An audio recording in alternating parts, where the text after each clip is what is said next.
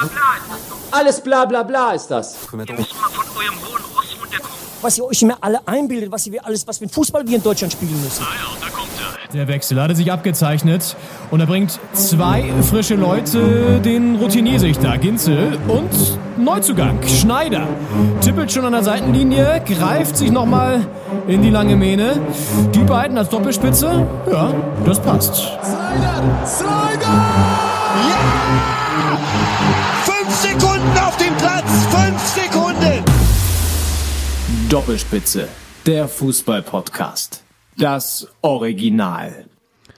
Doppelspitze, der Fußballpodcast begrüßt euch alle da draußen an den mobilen und immobilen Empfangsgeräten. Es ist Sonntag, der 11. April 2021 und wir befinden uns in Folge 69. Äh, Es ist der Summer of 69, würde ich sagen. Es wird langsam, es ist echt sommerlich heute. Es sind 19 Grad auf meinem Thermometer und ich blicke raus in einen leicht wolkenverhangenen, aber doch blauen Himmel. Und äh, live zugeschaltet ist mir aus dem Studio Karlshorst äh, Leon Ginzel, mein lieber Podcast-Kollege und Hertha-Fan, Beauftragter Berlin-Ost. Ja. Naja, ganz so schlimm ist es ja noch Wie nicht, wenn Beauftragter da, da so, so groß geht, ist die Leidensfähigkeit dann doch noch nicht, dass ich den Posten angetreten habe, der mir schon natürlich sehr häufig nahegelegt wurde, ja, gerade im Osten der Stadt diese, die Hertha-Fahne aufrechtzuerhalten. Aber da müssen die Angebote dann doch noch ein bisschen besser werden, die mir Lars Windhorst da zukommen lässt. Äh, ja, Henning, ich grüße dich. ähm, ja, du sagst es, äh, Summer Vibes in the Air und ähm, schön, dass du auch den Anknüpfungspunkt bei der äh, Folge 69 gefunden hast und keinen anderen, damit wir da nicht in irgendwie brenzliche Situationen kommen. Da hatte ich natürlich ganz andere Assoziationen, ja. Ähm, aber äh, Summer of 69 finde ich da auch ein bisschen unverfänglicher und es passt ja auch zum Spieltag, ja. 28. Bundesligaspieltag, das war doch schon so ein bisschen Sommerfußball.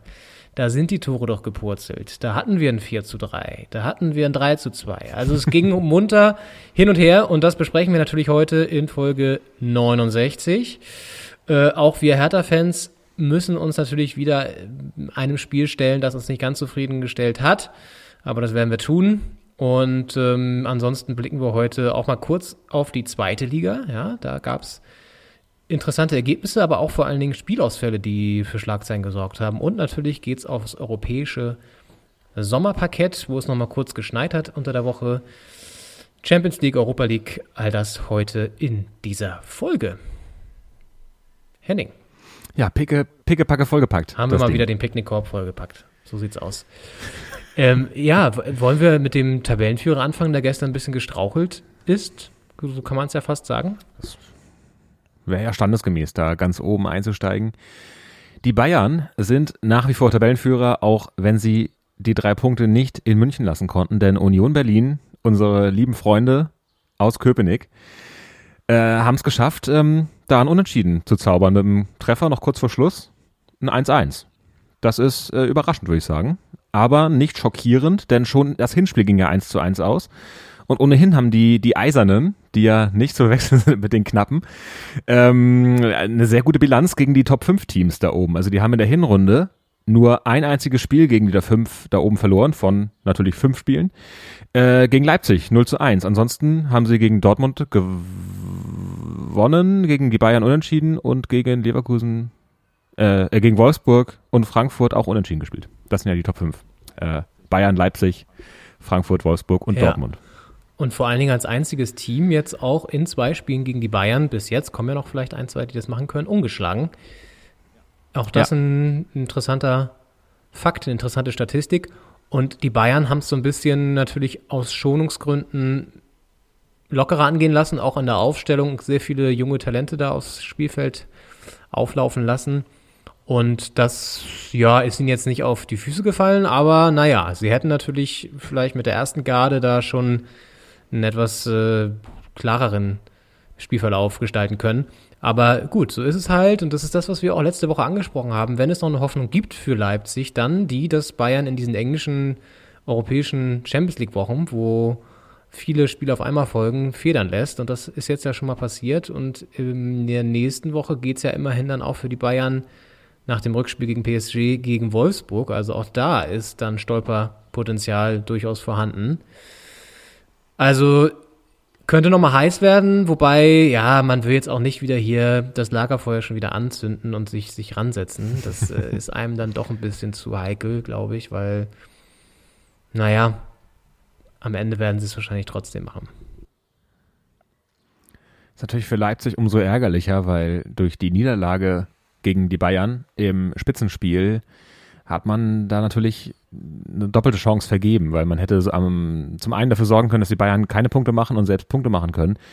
Und das hätte jetzt ja, gut, vielleicht hätten die Bayern jetzt nicht so locker aufgestellt, wie sie es getan haben, aber jetzt schon gereicht. Also das Unentschieden, wenn, wenn also Leipzig hat ja, da kommen wir gleich noch zu, gewonnen auch äh, selbst und die wären jetzt äh, Tabellenführer, wenn sie gegen München gewonnen hätten.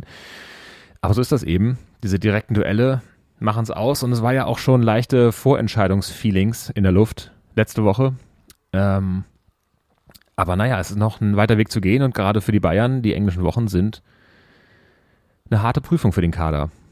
Und da ist natürlich nicht nur Jux und Dollerei, dass die jetzt da so ein paar 19-, 20-Jährige da äh, ihr Bundesliga-Debüt geschenkt haben, sondern ähm, das ist natürlich auch teilweise erzwungen durch den Spielplan. Ja, und Hansi war auch ein bisschen pisst nach dem Spiel und äh, meinte dann auch so, naja, es ist jedem klar, dass der Kader letzte Saison besser war und ähm, auch in Bezug so auf dieses ganze Querelen mit, mit Hassan Salihamidzic, also Hansi und Hassan zoffen sich ja da ganz gerne mal in letzter Zeit. Das wurde ja auch schon publik. Und äh, jetzt auch rund um diese Entscheidung, dass Boateng nicht verlängert und so, dass das irgendwie so kurz vor dem Spiel rausposaunt wurde, gegen Paris, glaube ich, war es. Also alles so oder gegen Leipzig vor Leipzig, auf jeden Fall vor einem wichtigen Spiel. Also Sachen, die jetzt für ein bisschen Unruhe sorgen im, an der Sebener Straße, die ja normalerweise eine sehr ruhige Straße ist, aber ähm, jetzt gerade äh, wird sie dann doch eher zur, weiß nicht, zum, zum Tempelhofer Damm oder so, ähm, um mal so eine Analogie zu Berlin zu, zu, zu bringen. Aber ähm, ja, äh, bei den Bayern läuft es eben nicht ganz rund. Ich meine, Pokal sind sie ja auch schon raus. Also es ist eine durchwachsene Saison.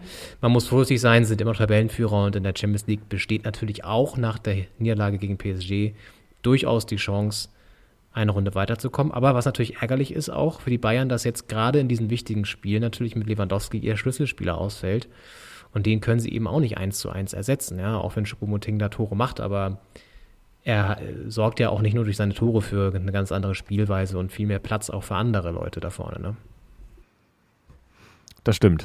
Und äh, nicht, nicht äh, zuletzt ist es ja auch für Lewandowski selbst ärgerlich, weil der Müller, äh, der, der Gerd Müller-Rekord natürlich, äh, der war, hat ja schon ordentlich gewackelt, die 40 Tore in der Saison. Und das sind jetzt immer noch, ich glaube, fünf sind noch übrig, die er braucht, fünf oder sechs.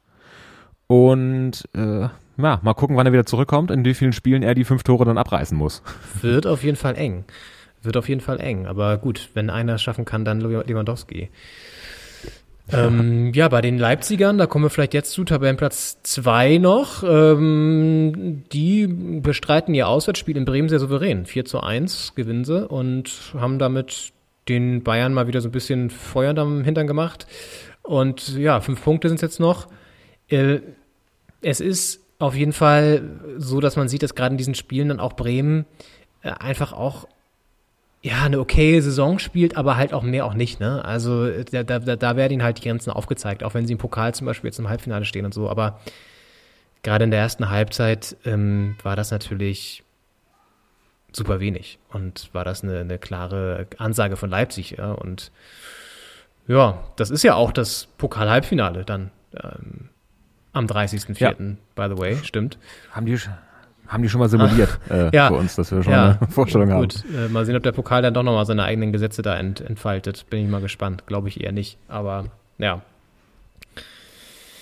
Ja, Bremen muss, muss sogar aufpassen, dass sie jetzt nicht nach unten reinrutschen. Das, was wir ja schon mal versucht haben, aus härter Sicht äh, Augsburg an den Hals zu quatschen, äh, würde ich es mal bei Bremen weitermachen, weil das sind jetzt gerade aktuell haben die 30 Punkte. Die Hertha ist äh, also sind 13. mit 30 Punkten, Hertha ist 14. mit 26 Punkten. Das heißt, äh, das sind vier Punkte. Und nächste Woche spielt Bremen gegen Dortmund. Also auch kein leichtes Spiel. Und wenn die das verlieren und sagen wir Hertha und oder Mainz oder Köln gewinnen, dann sind das plötzlich äh, ein oder zwei Punkte. Und dann wird es mal ganz eng, auch für Werder. Ähm, da eher nach unten als nach oben gucken zu müssen, auf jeden Fall. Ja, zumal wenn sie so spielen wie, wie gestern. Also das war in der ersten Halbzeit. Ich meine, gut, Leipzig ist einfach auch stark, aber trotzdem darfst du da vielleicht nicht so abschenken, dann in der ersten Halbzeit schon. Und dich so präsentieren. Ja, ähm, wir behalten das im Auge, ob Bremen da noch reinrutscht oder nicht. Ähm, wer auf jeden Fall nirgendwo mehr unten reinrutschen wird, sondern eher oben äh, noch sich vielleicht Platz zwei schnappen könnte oder zumindest Platz drei, ist Frankfurt. Denn äh, die haben einen richtig guten Lauf mal wieder jetzt aufgebaut und gewinnen in einem spektakulären Spiel gegen Wolfsburg, aktuell noch Tabellendritter, mit 4 zu 3, also sieben Tore, sieben Buden in so einem schönen Offensivspektakel. Äh, das ist einfach eine Mannschaft, die funktioniert. Ne? Und jetzt trifft Jovic auch noch ähm, nach Vorlage wieder von Kostic, glaube ich. Und es ist alles Nee, nach Vorlage von Silva in dem Fall. Aber auf jeden Fall ist Kostic auch nach wie vor in Topform, Silva sowieso. Also das ist wirklich eine Mannschaft, die komplett funktioniert. Und da siehst du was, was gut läuft und was schlecht, äh, nicht, nicht, ja, was gut läuft und ähm, was halt bei anderen dann eher nicht so läuft, ne? Das stimmt. Und Frankfurt äh, auf dem besten Weg auf jeden Fall die, die Champions League Quali sicher zu machen und vielleicht sogar noch äh, Wolfsburg auf Platz drei auch noch an, angreifen zu können. Das sind jetzt aktuell, sind die einen Punkt dahinter. Also wenn Wolfsburg nochmal strauchelt und Frankfurt das nutzt, dann kann es vielleicht auch direkt in die Champions League gehen, ohne dass man äh, über die Qualifikation kommen müsste. Und für Dortmund wird es natürlich umso schwerer, ähm, da hinten dran zu bleiben und vielleicht doch noch Frankfurt äh, einholen zu können. Äh, auch, auch so ein Fall, wo natürlich das direkte Duell, das war ja der Wahnsinnsspieltag, wo die Bayern gegen Leipzig und Frankfurt gegen Dortmund gespielt haben. An Ostern ähm, natürlich, wenn man das direkte Duell verliert, dann muss man immer auf Schützenhilfe hoffen und dann hat man es, ist die Frage, hat man es dann noch verdient? Überhaupt. Ja, eine Sache muss ich nur kurz korrigierend eingreifen. Als äh, Champions League und Europapokalbeauftragter, die ersten vier, das hast du ja hoffentlich dann auch gemerkt, als wir letzte Woche darüber gesprochen haben oder wann wir dieses Nachhilfeseminar hatten, qualifizieren sich tatsächlich sogar direkt für die Champions League. Also es ist wurscht, ob du Dritter oder Vierter wirst. Ah. Es ist jetzt nicht mehr so, dass der Vierte in die Quali muss, sondern alle vier gehen directly in the, in the Gruppenphase in dem, in dem Fall ja noch. Und da höre ich doch glatt nochmal unsere Folge aus der, aus der Länderspielpause ja, nach. mach das doch bitte. Äh, mach das doch das dann nochmal ganz vor Ohren zu halten. Ja, ähm, also es sei denn, ich liege jetzt falsch, aber ich glaube nicht. Also die ersten vier gehen auf jeden Fall direkt rein. Deswegen ist es fast wurscht, ob du, wurscht, ob du Dritter oder Vierter wirst. Da geht es höchstens noch ein paar TV-Gelder am Ende des Jahres. Mhm. Aber ähm, ja, ist natürlich trotzdem, willst du da irgendwie möglichst weit oben sein. Wenn der dritte Platz möglich ist, dann klingt das natürlich besser als der vierte. Und ja. Das Einzige, was ihm jetzt so ein bisschen in die Quere kommen könnte noch, ist die Personalie Adi Hütter, ne? Weil der ist ja nach wie vor noch nicht safe für nächste Saison. Bobic springt ab, weil hatte irgendwie keinen Bock mehr und hatte ja schon vorher gesagt, dass er gerne jetzt nach dieser Saison gehen würde. Da wird jetzt auch gerade noch an der Vertragsauflösung gebastelt, vielleicht zur Hertha, Fragezeichen. Und Adi Hütter soll wohl in Verbindung stehen zu Borussia Mönchengladbach. Ähm, das wird immer wieder auch berichtet kann ich mir ehrlich gesagt nicht vorstellen, weil warum, also naja gut, ja, ich meine, Rose wechselt jetzt auch zu Dortmund, aber ja, äh, also ich, deswegen nicht vorstellen, weil Hütter natürlich in Gladbach erstmal keine Champions League spielen wird. So, warum sollte er das aus sportlichen Gesichtspunkten machen? Es sei denn, er sieht eine bessere Perspektive in Gladbach, aber ja, punktuell vielleicht. Ja, normalerweise springen ja alle auf den fahrenden Zug auf und in Frankfurt hat man das Gefühl, die springen alle ab vom fahrenden Zug. Also der, der rollt ja nun mächtig äh, und, und sehr solide. Und äh, dass da jetzt äh, droht, das gesamte Personal da oben äh, abzuspringen, äh, ist natürlich auch eine skurrile Situation. Aber tja, die Planung, man kann halt nicht in die Köpfe reingucken. Und dementsprechend, vielleicht haben die da auch ihre, ihre Ideen und äh, internen Gedanken und so. ja, die Frage ist ja, ob du alle Spieler halten kannst, ne? Aber wenn du Champions League spielst, hast du da schon mal zumindest finanziell einen Puffer, dass du auch einen Silver was anbieten kannst. Ähm, der ja auf jeden Fall umworben sein wird nach der Saison. Ich weiß gar nicht, haben sie den eigentlich fest verpflichtet ja. oder ist der immer noch ausgeliehen von, von äh, Milan? Ich glaube, den hatten sie ausgeliehen, haben ihn dann verpflichtet oder so, ne? Ähm, aber auf jeden Fall wäre das ja einer, der auch trotzdem nochmal wo angeklopft werden wird. Und auch bei Kostic vielleicht nochmal. Ich glaube, Jovic ist ja auch noch ausgeliehen von Real nur. Da müsste man auch nochmal schauen, wie man es macht. Ja. Und ja. Also das sind so Sachen, gut, da kümmert man sich am besten drum, wenn die Saison abgeschlossen ist.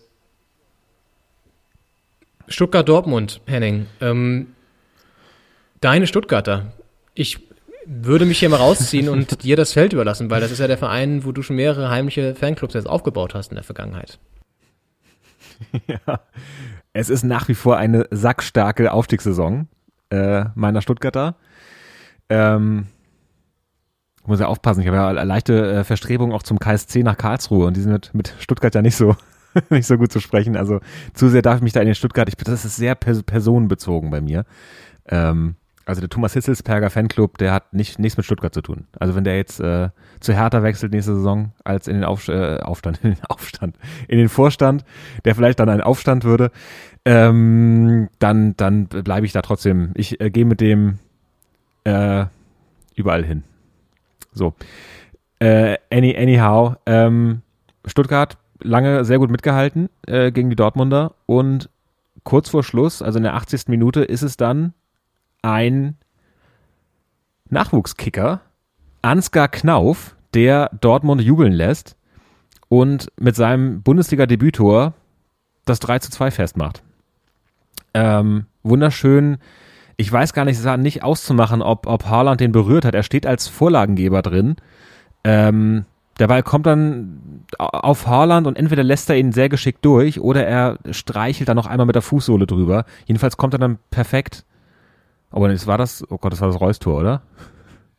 Ich komme durcheinander. Es war jedenfalls in einer Szene, hat Holland da sehr gut äh, aufgelegt. Ähm, ja, jedenfalls 80. Minute, Ansgar Knauf ähm, schießt das Tor, ist auch einer vielleicht mal für die für für für Yogi, aber wenn Yogi dann schon nicht mehr da ist wahrscheinlich. Äh, der ist äh, in der U19 gerade aktiv und äh, Borussia Dortmund, also beste Voraussetzung eigentlich, da ausgebildet zu werden. Und äh, ja, darf man, darf man hoffen, was da noch, äh, was dazu kommt auf die Bundesliga und auch auf die Nationalmannschaft. Ähm, ich musste denken an Hertha. Ich muss immer an Hertha denken. Äh, auch in diesem Moment äh, ist immer ein, ist wie bei Delfinen, wenn die schlafen, die haben immer ein Auge zu und eins auf. Und so habe ich auch immer einen Gedanken, eine Hirnhälfte ist mal bei der Hertha und die andere guckt das Spiel. Und äh, das war ja beim Spiel in München gegen die Bayern, äh, hat ja Jessic Ngang Kam ähm, sein Bundesliga-Debütor geschossen und äh, das war das 3 zu 3, das zwischenzeitliche. Und es war eine super Story und nur einer hatte leider gar kein Gespür für diese tolle Story, nämlich äh, Robert Lewandowski, der dann mit einem Elfmeter noch das 4-3 für die Bayern gemacht hat. Und äh, das ist jetzt so eine ähnliche Geschichte, nur mit Happy End. Und äh, letztlich, ähm, ja, stark, dass die Dortmunder das noch gedreht haben. War ein kampfbetontes Spiel. Als das 2-2 dann fiel für Stuttgart, dachte man, also ich dachte zumindest, dass äh, äh, wird jetzt nichts mehr, weil irgendwie kam mir Dortmund so ein bisschen platt vor und ich dachte, das schaffen die nicht mehr, sich da nochmal äh, den, den Kopf aus der Schlinge zu ziehen und doch noch die drei Punkte mitzunehmen, aber haben sie geschafft. Stuttgart natürlich auch keine besonders heimstarke Mannschaft, aber da hätten sie mindestens einen Punkt verdient gehabt. Und äh, so bleibt Dortmund natürlich dran an Frankfurt, aber Frankfurt gewinnt auch mehr als äh, Verfolger bleiben äh, können die Dortmunder da nicht. Ja, ich habe mich gar nicht getraut, diesen Monolog hier zu unterbrechen. Da war ja so viel Schönes dabei und auch so viel verrückt äh, verschwurbeltes, Henning. Ähm, das habe ich richtig genossen hier als als passiver äh, Teil dieses Parts, ähm, der dann auch immer sich nicht traut, in diese Stuttgart ähm, Elogen, äh, Elogen, sag mal Elogen oder Elogen ähm, einzugreifen. Äh, das war ja also und dann noch dieser Ansgar Knauf. Also da, da, da seht ihr schon den nächsten Fanclub jetzt aufgebaut werden von dir, ähm, den den den die, die Knaufis oder wie ihr euch denn nennt. Ich weiß es nicht. Das äh, ja, mehr habe ich gar nicht hinzuzufügen, würde ich sagen, denn äh, ich habe das Spiel auch gar nicht gesehen tatsächlich, weil das mir das war mir zu spät dann gestern Samstagabend. Ähm, und äh, schön, dass es weitere fünf Tore gab an diesem Spieltag und dass Dortmund äh, es geschafft hat, den Kontakt zu halten und auch sich ein gutes Feeling verschafft hat für die europäische Woche, die ansteht. Und Stuttgart, ja, guckt dann nächste Woche weiter, wie sie da in Rennen um Platz 7 um den europäischen Conference League Platz, wie sie da dann, also womöglich, wissen wir ja noch nicht, äh, wie sie da dann weitermachen. Lass uns lieber über die Hertha sprechen, ja. wo du immer ein, ein Delfinauge drauf wirfst. Ähm, ja. Wusstest du, dass Mauersegler im Flug kompletto schlafen, dass die sozusagen nicht mit einem Auge wachen, sondern dass die komplett im Flug schlafen, um da nochmal äh, aus der Tierwelt was reinzubringen? Also ich bin eher der Mauersegler. Ist das jetzt die Metapher für die Hertha oder? Achso, das ist keine Metapher für die Hertha, die jetzt da im, im Tiefflug äh, schlafen. Ja, auch ein bisschen für die Hertha natürlich, weil das war gestern natürlich auch wieder so eine Geschichte. Ja, also da tut uns der Jan Sommer schon den Gefallen und kommt überstürzt aus seinem Kasten raus nach einer Viertelstunde und ballert da, äh, ich weiß nicht, war es Cordoba oder Luke Baki oder Kunja, ist ja auch wurscht, einen von denen auf jeden Fall weg. Cordoba. Ja. Und sieht die rote Karte, Herder ist in Überzahl, Herder geht sogar in Führung durch einen schönen Treffer von Santi Askasiba, äh, das kleine Arschloch. Und ähm, ja, und dann, was macht die Hertha dann? Stellt komplett den Betrieb ein. Anstatt einfach entweder weiter nach vorne zu spielen oder den Gegner irgendwie kommen zu lassen und, und, und dann noch den Konter zu setzen, sogar vielleicht aufs 2-0 gehen. Nee. Gibt sie das Spiel aus der Hand, Dardai hat auch nach dem Spiel gesagt, äh, versteht er überhaupt nicht, wie, wie man das so spielen kann. Also er hat jetzt mehrere Verständnisprobleme schon mit seinen Spielern gehabt, also in, in Sachen Einstellung und Mentalität. Und Gladbach geht 2-1 in Führung und wir machen dann noch den Ausgleich immerhin durch Cordoba. Aber es ist, es ist ja unnötig. Es wäre, es wäre eigentlich der sowas von verdiente, äh, nicht, nicht verdiente, der wichtige Dreier gewesen. Verdient war das jetzt auch nicht, wäre es auch nicht gewesen bei der Leistung, aber ein wichtiger Dreier gewesen. Auf jeden Fall. Also unentschieden gegen Gladbach hätte man vorher wahrscheinlich gesagt, ist okay, aber der Spielverlauf lässt das einfach nicht zu, dass man zufrieden ist damit, weil das fast das gesamte Spiel in Überzahl und das ist einfach was, was man ausspielen äh, können müsste. Auch wenn Dardai nach dem Spiel meinte, und das fand ich einen guten Punkt, dass so eine rote Karte aktuell nicht, also etwas abgeschwächt wird als äh, Handicap, weil man eben fünfmal wechseln kann. Das heißt, dieser, du hast natürlich einen weniger die ganze Zeit und, und hast viel leichter eine Unterzahlsituation überall. Aber dieser Effekt, dass du quasi denkst, okay, nach 70 Minuten kommen wir nochmal, weil die alle Platz sind, weil die alle noch für einen mehr mitarbeiten müssen, 10 Prozent, ähm, der wird etwas abgefedert, dadurch, dass du halt fünfmal wechseln kannst, du kannst deutlich mehr neue Leute bringen. Äh, also war in früheren Zeiten schon mal noch etwas größer, dieser Vorteil, aber trotzdem ist er einfach groß genug. Es ist in der 13. Minute, glaube ich, die, die rote Karte gewesen und das ist so viel Zeit und die gehen ja sogar in Führung. Und ach, das dann noch vor der Pause herzugeben, ist ärgerlich. Ja, total. Und dann auch dieser Elfmeter, den Stark verursacht hat, das war auch dumm, auch schon wieder so komischer Elfmeter. Ja, auch nicht der erste, den wir in dieser Saison hergeben oder dem Gegner schenken. Also, es ist halt, auch schon wieder, wenn du dann auch siehst, dass Dardai sich dann nach hinstellt und sagt, er versteht sein Team nicht, wie sie mit der Führung umgegangen ist. Das hat er ja letzte Woche auch schon nach dem Derby gesagt, dass er sein Team nicht versteht, ähm, wie sie aufgetreten sind. Also da muss man sich dann auch fragen, was ist da los, dass er das immer so wieder sagen muss auch, ne? Also anscheinend, ich will jetzt nicht sagen, dass er keinen Zugriff auf die Mannschaft, das, auf die Mannschaft hat, das glaube ich nicht, aber dass die Mannschaft einfach dann doch noch so weit irgendwie unberechenbar ist und nicht, nicht wirklich ähm, ja, so, so mental da ist, äh, das ist dann schon überraschend in der Situation, wo man einfach weiß, dass es um den Klassenerhalt geht und dass ein Unentschieden dann einfach nicht, nicht, nicht, nicht weiter äh, ne? Ja, jetzt punktgleich mit, mit Bielefeld. Immerhin davor noch durch das Torverhältnis.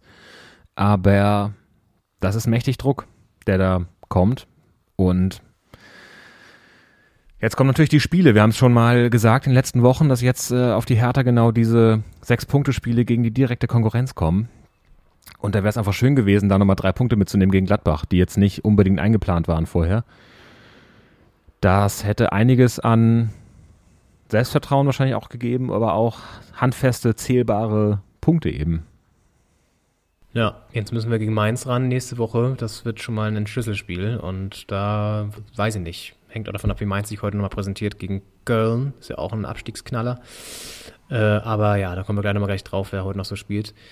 Aber ja, das war auf jeden Fall enttäuschend von der Hertha und klar, jetzt sind wir drei Spiele ohne, ohne Niederlage, aber halt auch nicht wirklich vom Fleck gekommen. Das ist so ein bisschen das, das Deprimierende. Wer auf jeden Fall aber vom Fleck kommt, um mal so einen positiven Twist hier wieder reinzubringen, Come on, let's twist again, ähm, ist die Arminia, wo man, glaube ich, im, nicht so oft den Twist tanzt in Ostwestfalen. Da tanzt man, glaube ich, eher so einen, so einen drögen, weiß ich nicht, puh, Foxtrot oder so. Ähm, 1-0 gewinnt die Arminia gegen den Sportclub aus Freiburg, der zum Vulkan mutiert ist. Äh, warum, das erzählen wir euch gleich. Ähm, aber auf jeden Fall muss ich erstmal sagen, Big Point für Bielefeld unten im Keller und unter Kramer läuft's plötzlich. Ne? Das ist schon überraschend, dass jetzt Bielefeld sich da peu à peu rauskämpft. Auf jeden Fall. Also natürlich aus härter Sicht kann man das gar nicht gebrauchen, wie, ein, wie einen zweiten Daumen. Aber ähm, ist natürlich stark, wenn so eine Mannschaft sich dann nicht äh, quasi ergibt und nicht, nicht fallen lässt in die Wir sind der Aufsteiger, dann reicht es halt nicht äh, Stimmung, sondern sich da rauskämpft und dann Spiel für Spiel Punkte holt. Auch gegen Gegner, gegen die man das nicht erwarten würde. Freiburg ist natürlich eine Mannschaft aus dem Tabellenmittelfeld, aber trotzdem auch eine Mannschaft, gegen die man erstmal gewinnen muss, gegen die man die, die Null auch halten muss hinten und starke Leistung. Leider muss man mit zumindest äh, ein kleines Leider muss man da als Hertha-Fan dazufügen. Habe mich gerade gefragt, hast du nur einen Daumen dann? Also wenn du sagst, einen zweiten kann man nicht gebrauchen?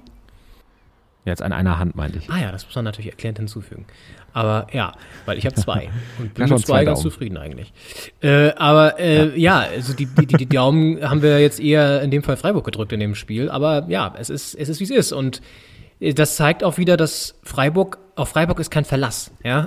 Aus, so jetzt mal ein bisschen gehässig gesagt, aber die spielen so eine wechselhafte Rückrunde. Da weißt du echt nicht, gewinnen sie jetzt äh, 5-0 in Bielefeld oder verlieren sie halt 0-1. Das weiß man halt vorher immer nicht, weil sie schlagen ja auf der anderen Seite auch Dortmund und Leverkusen. Also alles ein bisschen merkwürdig da in, im Breisgau und äh, einer, der war nach dem Spiel so richtig angefressen.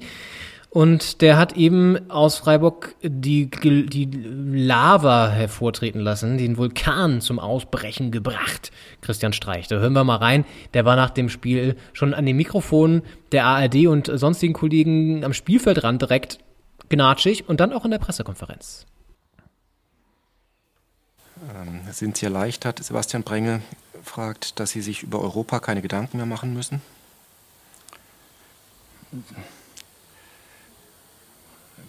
Kein Kommentar, weil das ist ja fast schon eine provokative Frage, die ich nicht beantworte. Und sowohl von Sebastian Brengel als auch von Michael Bollenbacher, SWR, kommt die Abschlussfrage, warum ist es der Mannschaft in der zweiten Halbzeit nicht gelungen, mehr Druck aufzubauen und Chancen rauszuspielen? Weil wir nicht gut genug waren. Äh, Dankeschön. Danke. Geben weiter an die Kollegen. Man, man hört das vielleicht leicht, er steht direkt auf, noch während er sich bedankt, quasi. Also man dann hört so ein leichtes Stuhlrücken. Äh, der war nicht gut drauf, aber die erste Frage, die war, also, die war auch assi, möchte ich fast sagen. Ja, das ist halt so eine klassische, man möchte den Trainer schon mal so ein bisschen sticheln Frage, ne? Als Journalist und kann man sich auch sparen. Kann man ja auch anders fragen. Kann man ja auch sagen, sind sie jetzt enttäuscht, dass sie Europa abhaken müssen oder wie auch immer. Oder und man weiß ja auch, dass er da so auf solche Fragen so reagiert, weil Europa ist halt bei ihm immer gar nicht weit oben, sondern bei ihm geht's ja immer nur um den Klassenerhalt. Naja, also Ja. auf jeden Fall war er schon ganz schön, ganz schön missmutig drauf und äh, das ist bei, bei eBay auch immer so, der, wenn er dann irgendwie schlecht drauf ist, dann ist er richtig schlecht drauf. Und dann wird er auch leicht unfair und, und ungehalten so, aber so ist er halt, der Christian. ähm, auf jeden Fall habe ich noch einen lustigen, lustigen Fakt zum Spiel, der das Ganze jetzt wieder in so ein, so ein positiveres Licht hier hüllt. Ähm, denn ähm, bei Freiburg hat der Höfler gefehlt. Eigentlich wäre er wieder da gewesen. Er hatte letztes äh, Spiel war wegen fünfter Gelbe gesperrt und diesmal war er, war er quasi nicht dabei wegen nicht der fünften Gelben, sondern wegen seinem fünften Kind. Denn das wurde geboren. Das ist Wahnsinn. Er hat schon fünf Kinder. Das finde ich krass, oder? Das ist eine Leistung. Ähm, da, der ist auf jeden Fall treffsicher. Respekt, der gute Mann. Das ist enorm. Das ist ja auch, der ist ja, weiß nicht genau wie alt er ist, aber auf jeden Fall äh, gut dabei. Ja, Glückwunsch. Wir äh, beglückwünschen natürlich herzlich ähm, zu Kind Nummer 5. Und äh, ja, da macht man natürlich Pause beim fünften. Ja, auch mal durchschnaufen. Muss man einmal auch mal durchschnaufen. Ja. Äh, ein anderes äh, lustiges äh, Baby, ähm, ähm, ja, wie sagt man, eine lustige Babymeldung, die habe ich gleich noch, nach der Pause tatsächlich. Die würde ich dann gerne noch, noch loswerden, denn es gibt noch eine weitere lustige, ähm, weiß gar nicht, wo ich die noch unterbringen soll. Ich kann sie doch jetzt schon erzählen. Soll ich die jetzt schon erzählen? Ge geht's um den Franzosen Ja, dabei? dann hast du es auch schon gehört, ne? Ja, komm, dann sagen wir es jetzt schon. Äh, und zwar äh, Antoine Griezmann, der hat nicht fünf, sondern drei Kinder, aber alle drei Kinder sind, und zwar in unterschiedlichen Jahren, an einem Tag geboren, an einem Tag auf die Welt gekommen. Wahnsinn. Das heißt, die haben alle drei immer am selben Tag Geburtstag, im Abstand von, ich glaube, zwei Jahren oder so. Ja, 8. April ist es, glaube ich. Wahnsinn, oder?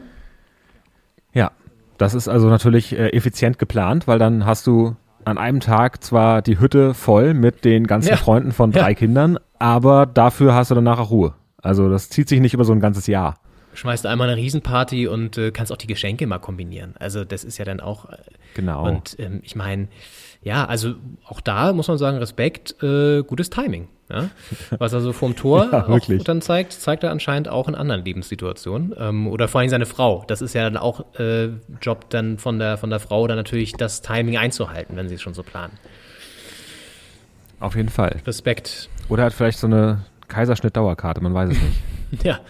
Hat das was mit dem, vielleicht mit dem Kaiser zu tun geplant. aus München? Man weiß es nicht, man weiß es nicht. Was man aber weiß, ist, dass Ja. wir noch ganz schnell auf die Spiele heute gucken und äh, dann auch noch einen Blick in die zweite Liga werfen. Und zwar aktuell findet ja schon ein Spiel parallel statt, nämlich dass der Oh ja. Schalker und ähm, die Mhm. führen tatsächlich gegen Augsburg. 1 Ja, zu 0, zur kann man sich gar nicht vorstellen. Aber es stimmt. Ja. So hat Serda da getroffen. Ja, Und äh, mal gucken, vielleicht wird das ja der zweite Saisonsieg. das wäre Das, ich habe ja mal mir die Tabelle angeguckt von der Bundesliga-Saison 65-66, über die wir auch schon äh, mehrmals gesprochen haben, weil dort Tasmania Berlin äh, seine eine, ihre eine, die Tasmania ihre eine Bundesliga-Saison gefeiert hat. Und die haben damals zweimal gewonnen und sechsmal unentschieden gespielt. Naja, also ist Schalke schon besser in dem Fall, oder? Ich glaube, die haben ja. Obwohl. Die haben, glaube ich, schon sieben Unentschieden. Ja, jetzt haben sie 13 Punkte, glaube ich, oder so, wenn sie jetzt das gewinnen. Also sind auf jeden Fall, sind auf jeden Fall ganz. Moment, nein, Moment, die haben, äh, sorry, die haben zweimal gewonnen und viermal ah, unentschieden ja, okay, gespielt. Das sie auf jeden Tasmania. Fall besser. Schon. Zweimal und viermal. Und wenn die jetzt heute gewinnen sollten, sind sie auf jeden Fall besser als Tasmania. Da würde ich sagen, da gibt es irgendwie ein, ein T-Shirt oder so, so ein Stempel aufs Logo. Schalke 04 besser als Tasmania. Und trotzdem zweite Liga am Ende wahrscheinlich. Naja, und dann haben wir noch den Abstiegsknaller heute, ganz spät, Köln gegen Mainz. Da fallen, fällt auch schon so eine kleine, naja, Vorentscheidung nicht, aber auf jeden Fall ein interessantes Duell, aus Hertha Sicht vor allen Dingen. Und dann Montag, so ein ganz verlorenes Spiel, ganz einzeln an, am Montagabend, auch so ganz merkwürdig geplant wieder. Hoffenheim gegen Leverkusen. Das ist, rührt wahrscheinlich aus der Zeit, wo man noch dachte, dass die europäisch vielleicht spielen unter der Woche, dass man die relativ spät erst einplant. Aber jetzt in so einem ver, äh, fragmentierten Spieltag dann am Montagabend da dieses ohnehin nicht so begehrte Match laufen zu lassen. Naja, viel Spaß, läuft wahrscheinlich bei der Zone. ähm, wer nichts zu tun hat am Montagabend, go for it. Ähm, ja, Ja. Auch so ein Spiel von zwei Mannschaften, die sich mehr erhofft hätten, glaube ich, beide. Und äh, passt ganz gut auf den Montagabend ja, eigentlich. von dem erwartet man sich ja meistens auch mehr. Und dann ist es doch nur die Brücke zum Dienstag. so, äh, zweite Liga. Ähm, da sind äh, gar nicht mal die Ergebnisse, die auch äh, spannend gewesen am Wochenende, weil der HSV nämlich im Aufstiegsrennen schlingert, verliert gegen Darmstadt, profitiert aber auch davon, dass Bochum ebenfalls verliert äh, gegen äh, Paderborn. Aber was interessant ist, dass drei Spiele an der Zahl ausgefallen sind aufgrund von Corona, weil Teams ihre Kader nicht vervollständigen konnten. Das ist schon auch krass, ne? Ja, es kommt jetzt langsam in der zweiten Liga an. Äh, bisher wurde in der Bundesliga, glaube ich, noch nichts abgesagt, nur wegen Schnee einmal, Bremen gegen Bielefeld, aber noch nicht wegen Corona, meines Erachtens. Und im Handball ist es schon lange gang und gäbe. Äh, Im Fußball kommt es jetzt in der zweiten Liga an. Ich meine, in der dritten und, und vierten Liga wurde ja auch schon sehr viel abgesagt. Und es wurde bisher so die ersten beiden Ligen äh, da ein bisschen rausgehalten, aber es, es häuft sich jetzt langsam. Und es ist die Frage ist ja, wie lange kann man noch rechtfertigen, dass Fußball stattfindet, während die Zahlen sowas von hochgehen? Ja, also ich erinnere mich, dass in der letzten Saison waren auch dann einige Spiele betroffen, gerade so im Endspurt, wo Dresden dann auch häufiger in Quarantäne musste und so, die dann irgendwie plötzlich drei Spiele innerhalb von sechs Tagen hatten oder irgendwie so. Es ist ja dann auch so eine Sache, ne? Kiel hat jetzt, das ist ja nicht das erste Spiel, das bei für Kiel auch ausfällt zum Beispiel. Ähm, und die müssen dann ganz schön viele Spiele nachholen und haben noch ein Pokalhalbfinale dann auch gegen Dortmund zu spielen. Also das ist dann schon auch so ein bisschen Wettbewerbsverzerrung wieder. Alles ein bisschen merkwürdig, warum es dann immer plötzlich so, oder warum es eher so Zweitliga- und Drittliga-Clubs trifft, aber in der Bundesliga dann immer nur so punktuell Spieler sich infizieren. Merkwürdig, äh, aber gut, muss man so akzeptieren. Ähm, ja, wird man, wird man wahrscheinlich jetzt so durchziehen, die Saison, und dann wieder mit so ganz vielen komischen, verschobenen Spielen auf einen Schlag am Ende den Spielplan noch durchboxen. Kann einem als Fußballfan alles irgendwie nicht richtig zusagen, aber man hat sich so leider diesem Schicksal so ein bisschen ergeben, weil man auch jetzt nicht, die Alternative wäre ja dann einfach gar nicht mehr zu spielen. Und der Zug ist ja halt eh schon abgefahren, ne? Das stimmt. Nicht, dass Kiel dann im DFB-Pokalfinale noch äh, schwächelt, weil sie davor so viele Zweitligaspiele nachholen mussten, ne? Ja, oder, das, oder den Pokal holen und danach aber noch in der zweiten Liga irgendwie im Aufstiegsrennen auch noch ein Spiel haben. Oder keine Ahnung, wie das dann terminlich läuft. Aber ja. ja. Wir werden es für euch beobachten. Wir werden es für euch im Auge behalten und verabschieden uns in eine kurze Pause, in der wir danach die Kraft nutzen werden, die uns diese Pause geschenkt hat, um über die europäischen Spiele der Woche zu quatschen. und äh, ja, freuen uns, wenn ihr danach auch wieder einschaltet. Hier Folge 69, Doppelspitze der Fußball-Podcast. Bis gleich. Bis gleich. Ich kann mich nicht jedes Mal hinstellen und sagen, ach, jetzt haben wir so viele Torchancen gehabt und ach, da haben wir das Tor nicht getroffen und was weiß ich alles. Dann muss man es halt erzwingen, da muss man halt dafür arbeiten. Und äh, wir können uns jetzt nicht immer nur Puderzucker in den Hintern blasen, sondern wir müssen jetzt mal äh, schnell schauen, dass wir, dass wir da rauskommen. Denn, also ich weiß nicht, ich habe keine Lust, nächstes Jahr äh, äh im UEFA Cup zu spielen, ohne jetzt den UEFA Cup abzuwerten. Weiß ich nicht, vielleicht gibt es jemanden, der da gern spielen wird, ich nicht. Hm, ach, der Olli, ach. Ja, da will er nicht in den UEFA Cup. Da, da merken wir wieder, wie, wie, was für ein Imageproblem dieser UEFA Cup schon damals hatte, in den aktiven Zeiten vom, vom Titan, vom Olli. Ja, der äh, ja. jetzt ja schon mittlerweile so alt ist, dass er nur noch in Funktionsträgerschaft beim FC Bayern aufläuft gegen Paris Saint-Germain. Also, so alt noch nicht. Ja, damit willkommen zurück hier zur Second Half of ähm, Doppelspitze The Football Podcast. Ähm, denn wir betreten jetzt das europäische Parkett, deswegen auch der, der Olli-Ton hier. Und ähm, dazu gibt es eine kleine Geschichte, weil ich hab, ähm, bin ja ein begeisterter Follower von ihm bei Instagram und ähm, er hat jetzt ja so ein bisschen, ist er gerade dabei, umzuswitchen von seiner Rolle als ZDF-Experte zum offiziellen vom FC Bayern, aber er postet gerne immer noch auch kleine Videos. Und auch jetzt unter anderem beim Spiel gegen Paris. Und da hat er die, die Fans mal mitgenommen in die Katakomben. Und das ist immer so ein bisschen, ah, ist immer so ein bisschen fremdschämend, weil er auch natürlich so rausgeputzt in so einem edlen Zwirn und dann auch so mit schicken Schuhen, so die zu so einem älteren Mann dann immer so ein bisschen un, ja, nicht unmöglich aussehen, aber so ein bisschen unpassend manchmal wirken. Also so bunte, spitz zulaufende Ledervelour-Schuhe und dann so ein Mantel und dann halt so, ja, liebe Fans vom FC Bayern, ich nehme euch heute mal mit hier, äh, Champions League gegen Paris Saint-Germain. Und dann fährt er so die Rolltreppe hoch und das ist alles so unwirklich, weil Corona natürlich auch und äh, ist halt die Frage, ob man dann immer so, so den großen Bahnhof da aufzeichnen muss, aber gut, er hat's gemacht und dann, äh, ach, alles sehr merkwürdige Szenerie, dann geht er in die Uli Hoeneß Lounge, die anscheinend auch wirklich so heißt, es gibt eine Uli Hoeneß VIP Lounge, okay. Und äh, also so ein bisschen alles so Fremdscham. Und das Geilste ist ja dann wirklich, dass es ja nicht mal irgendwie eine Erfolgsgeschichte am Ende gibt, sondern dass die Bayern einfach da im Schneegestöber verlieren. Ja, mit 2 zu 3. Das Champions League Hinspiel im Viertelfinale. Und das wird schwer, weil jetzt äh, haben sie drei Gegentore, auswärts Gegentore gegen sich und müssen erstmal ohne Lewandowski weiterhin Paris schlagen. So ein paar Mal wurde äh, von der Regie dann äh, Oliver Kahn eingeblendet, wie er auf der Tribüne saß und sich das anguckte, wie die da ja teilweise zurücklagen, wiedergekommen sind, wieder hinten lagen. Und er hat immer sehr ernst geguckt und man hat natürlich gedacht, das liegt daran, dass die einfach gerade hinten liegen. Aber vielleicht hat er im Hinterkopf auch gedacht, da habe ich jetzt die Fans mitgenommen auf so eine kleine Reise des Stadion und dann verlieren wir jetzt hier. Das äh, ist eine schlechte Geschichte. Äh, schöner, schöner Fun Fact, der dann noch nachgereicht wird. Ja, auf jeden Fall. Ja, äh, ich finde, er fremdet auch noch nach wie vor in dieser Rolle des Bayern-Offiziellen. Ich weiß nicht, er hat auch in der Rolle des TV-Experten jetzt nicht immer unbedingt überzeugt, aber da ist er reingewachsen. Und jetzt muss er sich nochmal neu orientieren. Das ist natürlich auch schwierig, ja, jetzt erstmal wieder da wieder reinzukommen. Und das gelingt ihm bisweilen noch nicht so ganz, habe ich das Gefühl. Aber ja, gut. Ähm, so wie es den Bayern auch nicht gelungen ist, gegen Paris zu gewinnen. Das war schon überraschend. Wir haben ja beide gesagt, naja, ist es einfachere Los? Jetzt im Vergleich zu Dortmund, auch mit Man City. Aber muss man fast sagen, dass sich Dortmund ein bisschen besser, naja, zumindest verkauft hat, jetzt vielleicht nicht, aber präsentiert hat, auch vom Ergebnis her, als jetzt die Bayern. Und ich meine, ich traue denen natürlich noch weiterhin zu, das, das umzudrehen im Rückspiel. Aber es ist äh, eben nicht mehr so klar oder einfach, wie man sich vielleicht gedacht hätte, weil PSG eben auch nicht die stärkste Saison spielt eigentlich. Ja, und also vor allem Dortmund natürlich mit dem Auswärtsspiel zuerst. Äh dann im, im direkten jetzt, also indirekten Vergleich der deutschen Teams, ähm, natürlich mit der etwas besseren Ausgangslage. Ist natürlich sehr ärgerlich, dass das 2 zu 1 noch gefallen ist, kurz vor Schluss, aber ein 1-1 wäre natürlich spitzenmäßig gewesen in, in Manchester. Aber ein 2-1 mit dem Auswärtstor, damit kann man arbeiten im Rückspiel. Ähm, mit drei Auswärtstoren gegen Paris ist es natürlich ein anderes Paar Schuh. da wäre es schöner gewesen, in Paris 3-2 zu verlieren und dann noch äh, in München das Rückspiel zu haben. Aber das Wetter war ja wirklich, also es war vor allem so hart, weil die haben ja parallel gespielt zu Porto Chelsea. Äh, und das war, äh, hat stattgefunden in Sevilla, das Spiel, nicht in Porto, aber trotzdem auf der Iberischen Halbinsel. Und das war halt immer hart, weil es wurde immer zwischen dieser Winterszenerie da in München und dem sonnigen äh, Spanien da hin und her geschaltet.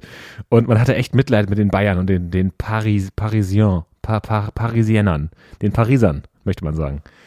Den Parisern, ja.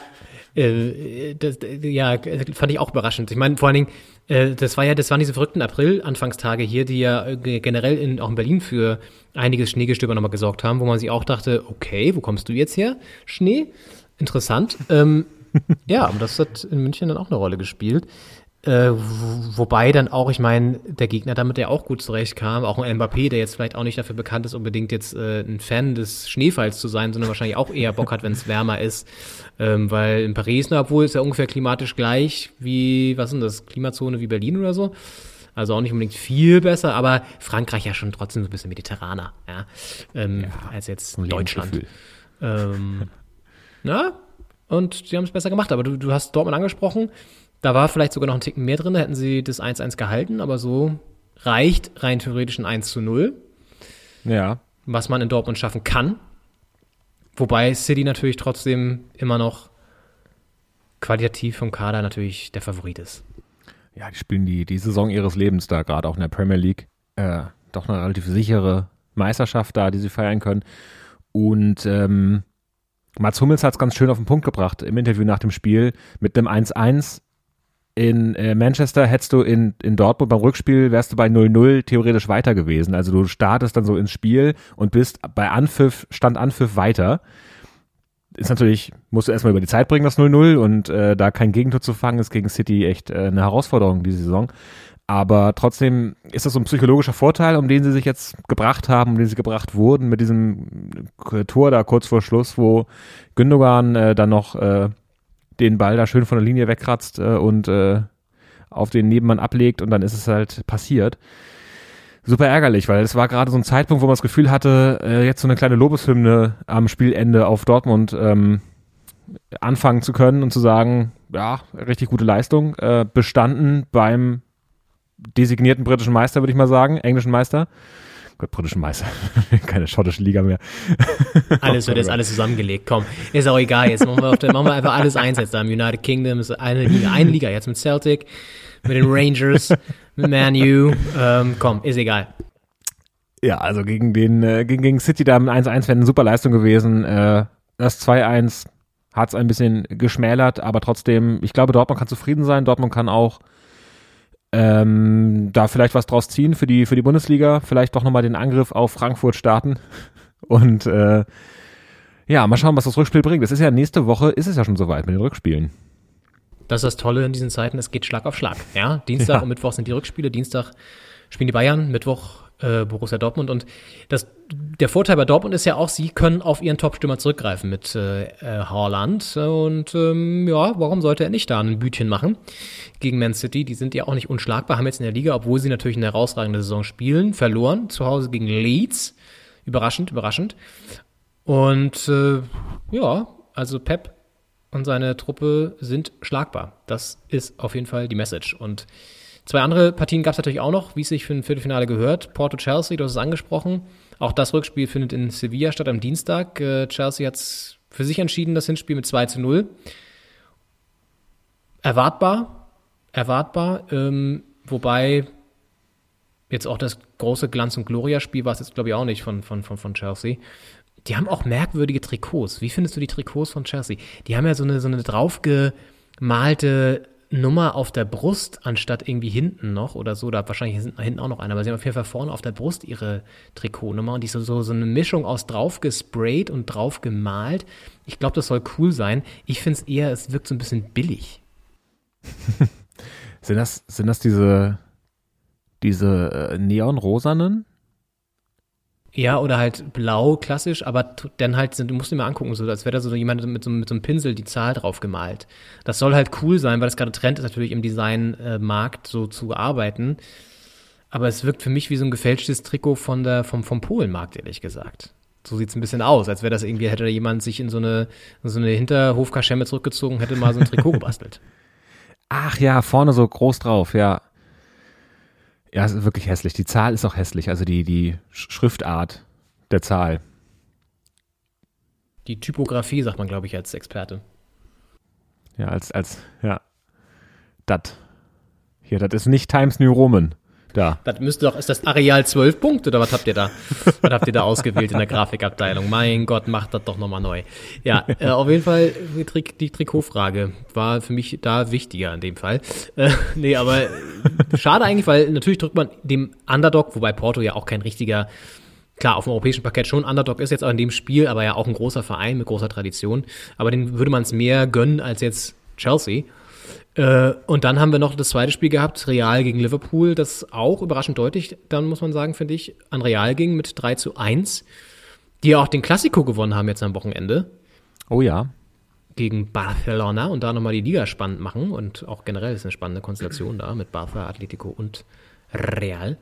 Äh, ja, und sie gewinnen gegen Liverpool ein ganz kurioses äh, ähm, äh, Tor von Toni Kroos da im, im Klassiko. Der hat einen Freistoß geschossen und hat dann ein äh, gegen einen ba Barcelona-Spieler am, also der, der hat ihn mit dem mit der Schulter oder so erwischt und dann noch einen anderen Innenverteidiger an den Kopf und dann ist er ins Tor. Also der ist so zickzackmäßig. Äh, ein bisschen wie die, wie die Kugel, die äh, Kennedy getroffen hat, äh, die auch so einen Zickzackflug angeblich gemacht oh, hat. Das, ja, das ist ein schöner Vergleich, Henning, sehr gut. Ist, äh, ist da äh, der Ball dann so ins Tor. Es sah wirklich wahnsinnig kurios aus, dieser Freistoß von, von Toni Kroos.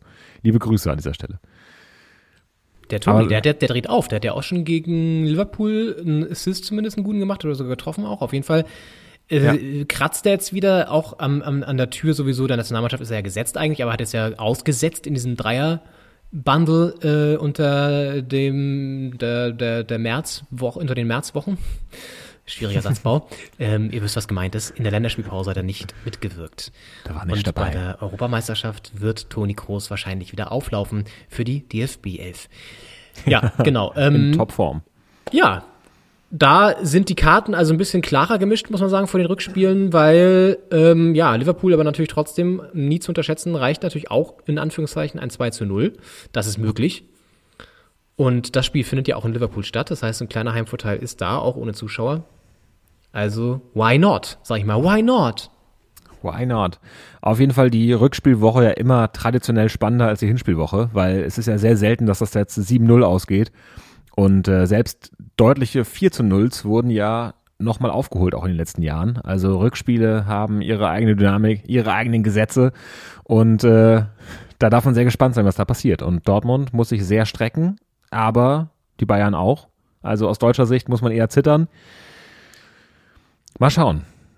Liverpool ist ja eigentlich der, der letzte Titel, der noch in, in Reichweite ist. Ähm, und auch die letzte Chance, sich für die Champions League zu qualifizieren, vermutlich. Das heißt, die sollten auch nochmal alles rausholen. Mal gucken, was Jürgen Klopp da noch auf der Pfanne hat. Wird eine spannende Woche. Ja, What a week. Woche. Spannende Woche. Ich glaube, mindestens ein Favorit wird rausfliegen. Mit Favorit meine ich jetzt zum Beispiel auch die Bayern. Ich glaube, die werden es nicht packen, habe ich irgendwie im Gefühl. Ach, das wäre natürlich interessant, ja. dann, wie es dann weitergeht, auch mit Hansi und so. Naja, weil Pokal aus und Champions League im Viertelfinale raus wäre bitter. Und da kannst du dir auch von der Meisterschaft nicht so viel kaufen. Vielleicht sagt er dann auch von sich aus, komm, ich mach den Yogi. Leckt mich doch alle hier, ich streite mich doch nur mit dem Hassan. Was soll ich hier noch in München? Nee, komm, gehe ich nach, geh ich nach äh, Frankfurt am Main. Das ist doch der, der Headquarter vom, vom DFB, oder? Ja. Ähm, dann gehe ich dahin. Oder zu, oder zu EZB vielleicht.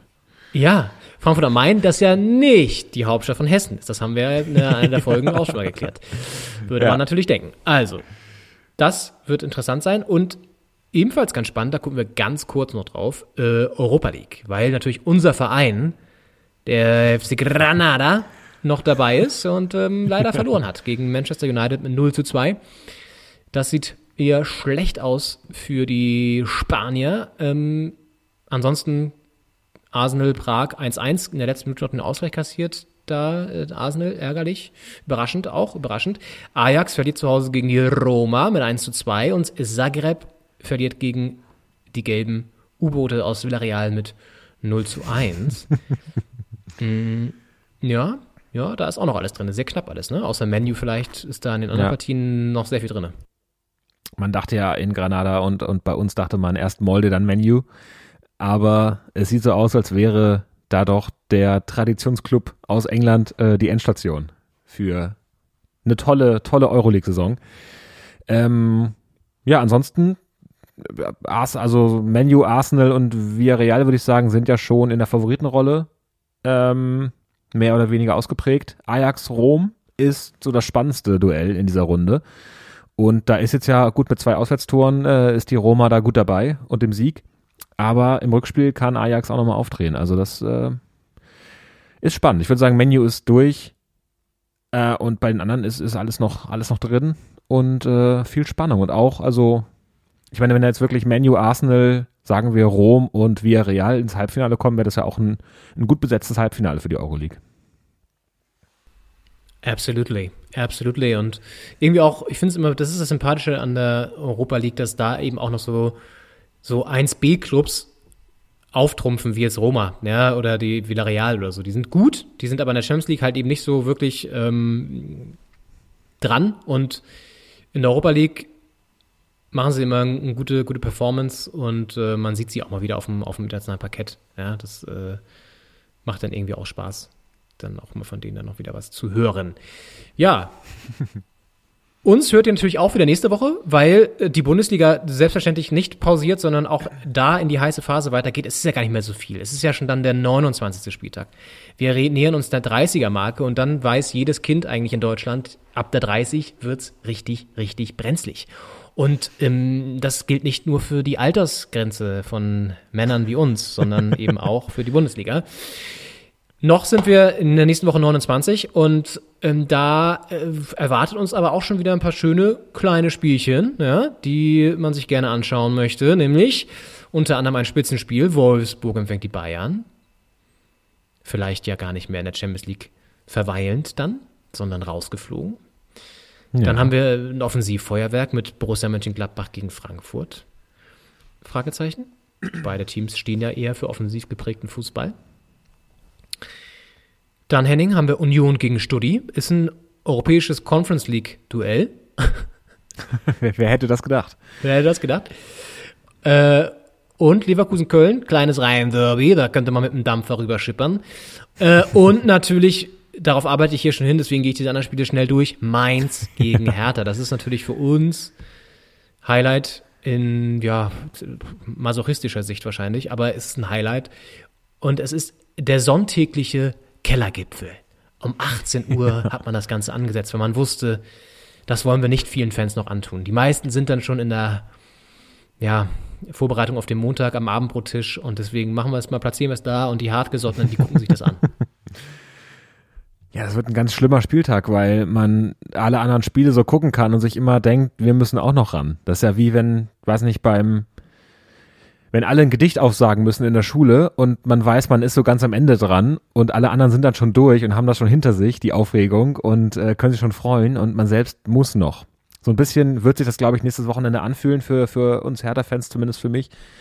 Ich bin da sehr gespannt. Das ist ja viel beschworen, die Spiele, auf die es jetzt ankommt und die Spiele, in denen die Hertha nicht immer voll und ganz überzeugen konnte in den vergangenen Jahren.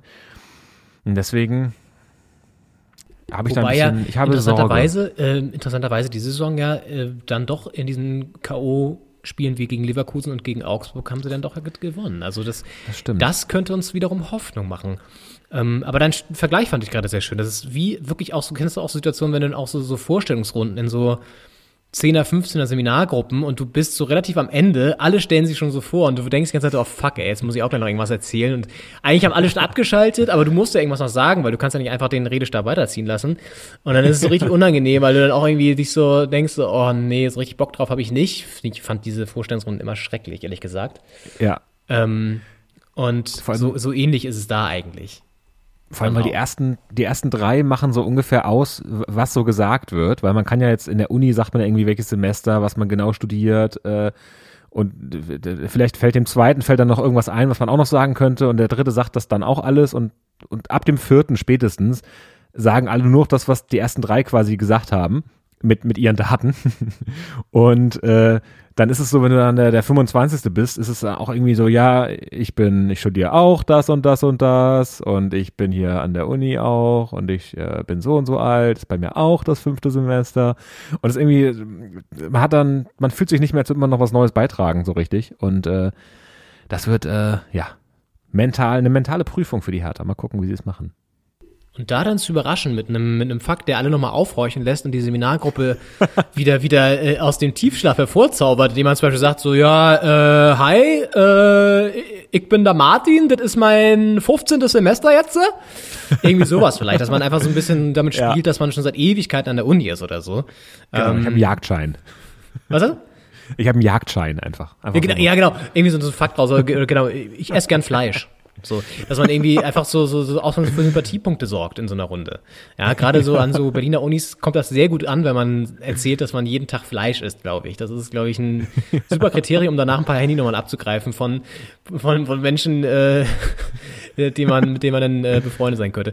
Ja, ähm, das werden wir sehen, wie die Hertha sich schlägt. Übrigens, Gedichtswettbewerb hast du angesprochen, Henning, oder Gedicht vortragen. Ich habe ja Mhm. damals in meiner großartigen Schulkarriere auch mal einen Gedichtswettbewerb gewonnen. Bei deinem Tutor, äh, Jan Christian, Blackie Black. Black, Black, Grüße an der Stelle. Es gab Gedichtswettbewerbe bei uns an der Schule, das habe ich überhaupt nicht mitbekommen. Im Deutsch-LK war das, glaube ich. Und, Ach so. Ähm, äh, war, äh, muss dazu sagen, diejenigen, die ihn nicht kennen, äh, war ein sehr ambitionierter, oder ist immer noch ein sehr ambitionierter Lehrer, denke ich mal, aber für uns war er halt ein sehr ambitionierter Lehrer und hat coole Sachen auch gemacht, muss man wirklich sagen. Also war so mit einer der coolsten Lehrer, äh, auch sehr anspruchsvoll und auch mal bin häufiger mit ihm aneinander gerasselt. Aber, äh, übrigens Werder Bremen-Fan, sorry for that.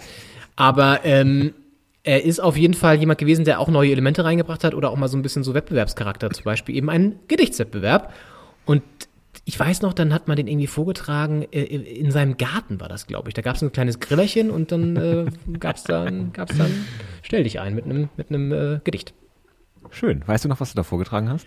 Es ging um Krieg und um Landschaften, die verlassen worden sind, verwaist sind. Und ähm, Okay. ja, ich weiß nur, dass ich in meiner unnachahmlichen Art das sehr gut vorgetragen habe. Ja, äh, das hat natürlich die letzten, das hat die letzten Punkte natürlich noch rausgekitzelt. Nee, aber Ja. es war ganz cool. Und dann habe ich als Geschenk gab es ein, natürlich, ein Gedichtsband. Und zwar so ein Ach, riesen toll. Sammelwerk mit den besten Gedichten ever aus Deutschland.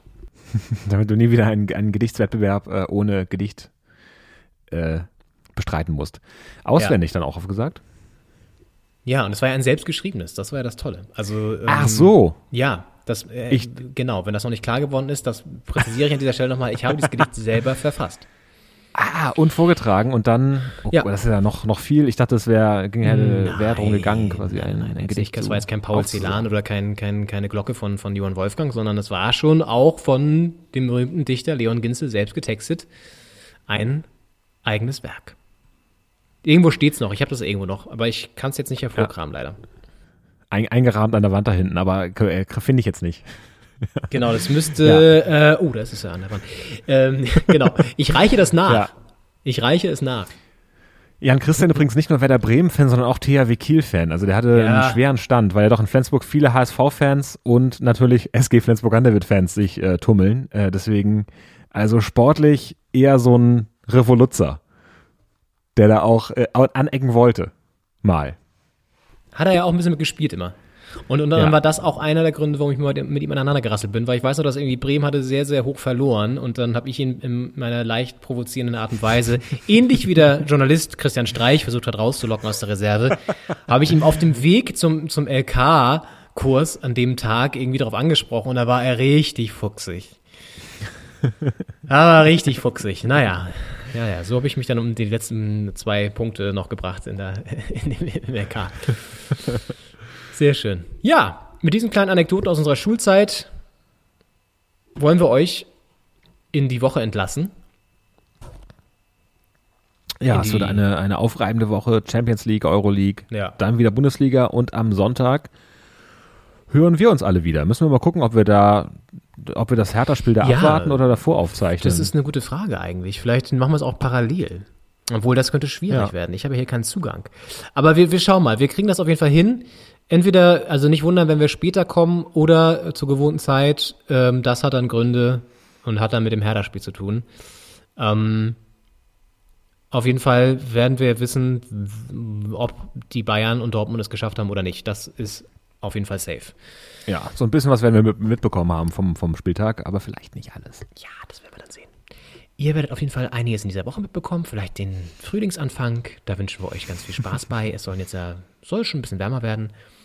Vielleicht dann doch mal ein Picknick im Park mit Mindestabstand. Wenn es schon keinen Lockdown gibt, dann, dann ist doch auch alles egal. Dann machen wir ein Riesenpicknick alle. Komm, ist doch jetzt auch, ist doch egal. Ja, auch das könnte ja diese Woche noch passieren. Man weiß es nicht. Man weiß Ja. es nicht. Alles noch. Wir lassen das auf uns zukommen. Machen wir. Was anderes bleibt uns auch Wie nicht so, eine, wie so eine kleine Welle, wenn man am Strand da vorne in diesem nassen Sand liegt und dann kommt so eine Welle und kitzelt so die Füße und dann die Beine hoch und dann ist es ganz kalt plötzlich, wo es eigentlich schön warm ist. Wellen und auch äh, äh, Pistolenkugeln, die zum Tod von Kennedy führen, sind keine guten Metaphern, Henning. Das wollte ich dir nur noch mal sagen, weil es gibt ja auch Wellen, die für einige Katastrophen schon gesorgt haben. Stichwort Tsunami. Aber Tsunami, gut, man muss natürlich, es ist ja völlig okay, seine sprachlichen äh, Bilder so zu wählen. Ja. I just say. Ja, was lässt man auf sich zukommen? Den, den Gegenverkehr lässt man auf sich zukommen. Das ist auch keine gute Metapher. Nee, eben. Und äh, deswegen lassen wir euch jetzt an dieser Stelle und wünschen euch eine schöne Woche. Macht's gut. Wir hören uns dann, äh, wenn wir 70 werden in der nächsten Woche. Oh ja. 70. Folge Doppelspitze, mein Gott, so alt sind wir schon. Ja, wir freuen uns auf euch. rund. Macht's gut. Bis dahin. Oh, da war schon der Olli. Henning hat schon einen nervösen Finger am, am Pult. Und das mit 70. Na, sehr gut. Ja. Äh, ja, macht's gut. Kommt gut rein in die Woche und wir hören uns nächste Woche. Bis dann. Mach's gut, ciao.